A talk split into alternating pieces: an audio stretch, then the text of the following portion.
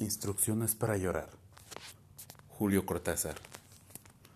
Dejando de lado los motivos, atengámonos a la manera correcta de llorar, entendiendo por esto un llanto que no ingrese en el escándalo, ni que insulte a la sonrisa con su paralela y torpe semejanza.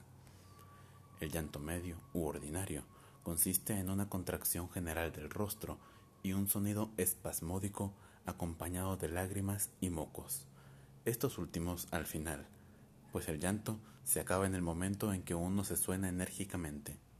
Para llorar, dirija la imaginación hacia usted mismo, y si esto le resulta imposible por haber contraído el hábito de creer en el mundo exterior, piense en un pato cubierto de hormigas o en esos golfos del estrecho de Magallanes en los que no entra nadie nunca. Llegando el llanto, se tapará con decoro el rostro usando ambas manos con la palma hacia adentro. Los niños llorarán con la manga del saco contra la cara y de preferencia en un rincón del cuarto. Duración media del llanto, tres minutos.